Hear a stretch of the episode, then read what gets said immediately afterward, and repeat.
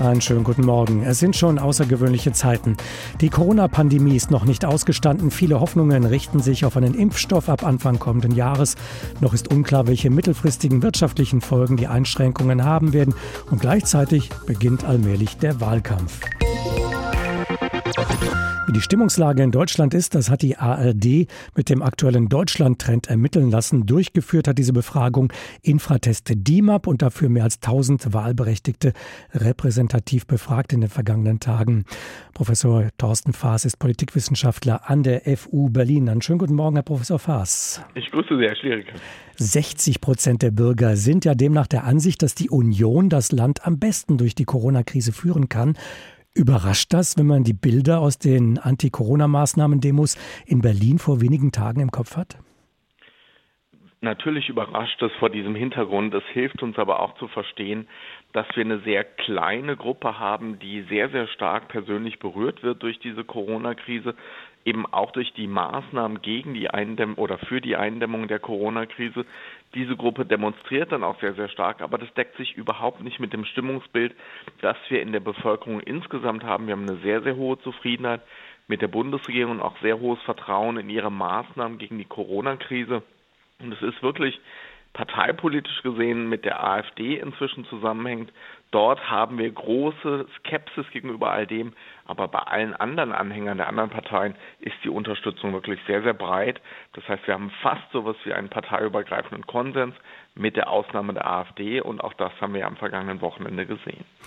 Wenn man sieht, äh, dass der Union in dieser Umfrage vor allem Kompetenzen in der Wirtschaftspolitik oder auch bei der inneren Sicherheit zugeschrieben werden und der SPD eher Kompetenzen bei Fragen einer gerechten Bezahlung oder auch der Wohnungspolitik, nähern sich die Parteien wieder ihren alten Rollen an?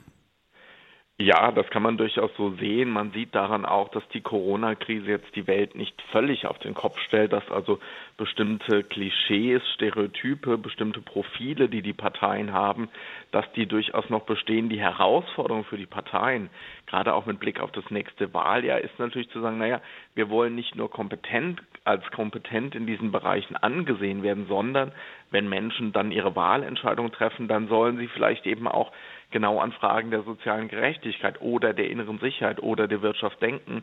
Und das scheint im Moment nicht der Fall zu sein. Das ist das Dominierende an Corona gerade, dass es diese anderen Kompetenzwerte durchaus gibt, dass sie aber im Moment kaum eine Rolle zu spielen scheinen wenn es darum geht, wo setze ich denn dann mein Kreuzchen am Wahltag. Die meisten Wähler halten Markus Söder von der CSU für den geeigneten Kanzlerkandidaten. Überrascht das? Ja, das passt ja insgesamt durchaus in dieses Bild der Corona geprägten Zeit, weil Markus Söder sicherlich im Gegensatz zu zumindest zwei der drei anderen Unionskandidaten doch sehr sichtbar ist. Denn auch das ist ja ein äh, Effekt der Corona-Pandemie, dass die öffentliche Aufmerksamkeit gerade doch auf sehr wenige öffentliche Spitzenpolitiker, Politikerinnen konzentriert ist. Die Kanzlerin ganz stark, das macht die aktuellen Umfragen auch so spannend, weil wir nicht wissen, was passiert, wenn die Menschen wirklich realisieren, dass sie eigentlich weg ist. Aber eben auch Markus Söder, Armin Laschet auch ein bisschen noch, aber insofern sind die Werte für Söder sehr, sehr gut und umgekehrt die Werte für Laschet, gerade auch weil er durchaus sichtbar ist, tatsächlich sehr, sehr schlecht.